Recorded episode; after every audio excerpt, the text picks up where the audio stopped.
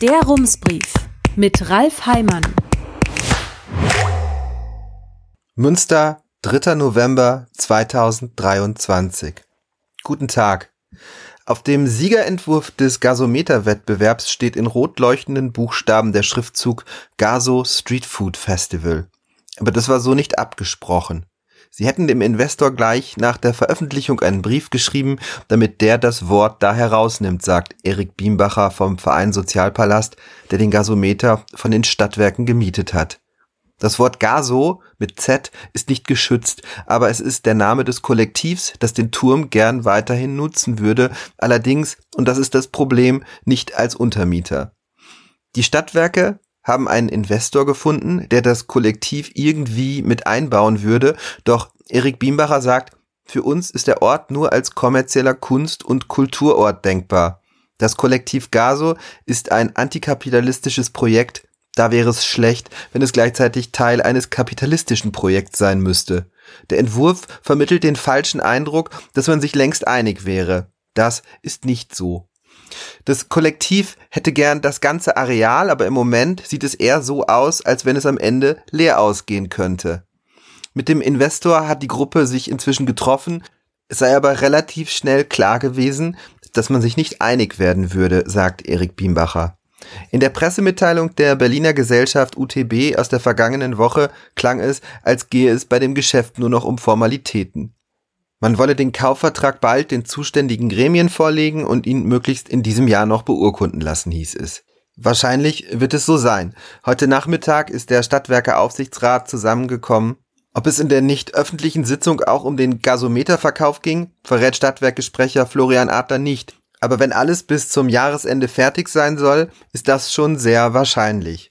Es muss jetzt schnell gehen. Am Montag stellt die Gesellschaft UTB ihre Pläne öffentlich vor und sobald der Kaufvertrag unterschrieben ist, sind das Kollektiv Gaso und der Verein Sozialpalast raus. Der Rat kann dann nichts mehr ändern, jedenfalls nicht am Verkauf. Später würde sich schon eine Möglichkeit ergeben, das Projekt noch auszubremsen. Damit die Gesellschaft das Gelände bebauen kann, muss die Stadt den Bebauungsplan ändern. Hier könnte der Rat sagen, machen wir aber nicht. Dann könnte der Investor den Kauf rückgängig machen, das Kollektiv wäre wieder im Rennen. Es ist unwahrscheinlich, dass das passieren wird. Grünen Fraktionschef Christoph Kattentiet sagt, bislang liege ein Konzept vor. Das sei das aus Berlin. Das Kollektiv und der Verein haben zwar Ideen, auch recht konkrete. Sie denken zum Beispiel an ein Förderprogramm des Landes Nordrhein-Westfalen, über das die Gruppe laut Erik Biembacher im ersten Jahr 50.000 Euro bekommen könnte, um ein Konzept zu entwickeln. Aber sollte es so ein Konzept nicht längst geben? Kollektiv und Verein hatten schon mehrfach um Aufschub gebeten. Sie wollten Pläne entwickeln. Im Dezember 2021 hieß es, wenn man noch ein Jahr Zeit bekomme, dann müsse man danach ein handfestes Konzept vorlegen. Das wisse man. Doch das ist mittlerweile fast zwei Jahre her.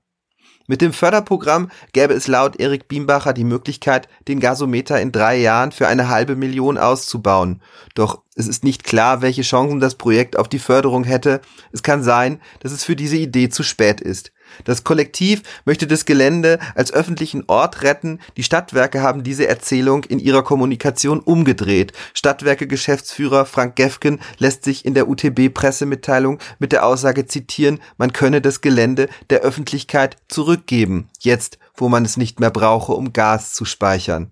Die internationale Fraktion hat den Eindruck, dass es hier vor allem um eine sehr kleine Öffentlichkeit geht, vor allem um eine sehr zahlungskräftige. Das schreibt die Fraktion in einer Pressemitteilung mit dem Titel Gentrifizierung am Gasometer erfolgreich. Sie fordert ein Moratorium. Das will die Fraktion in der Ratssitzung am nächsten Mittwoch beantragen. Die anderen Parteien werden das relativ sicher ablehnen, aber relativ sicher werden sie bei der Gelegenheit noch einmal über den Gasometerverkauf reden. Herzliche Grüße, Ralf Heimann.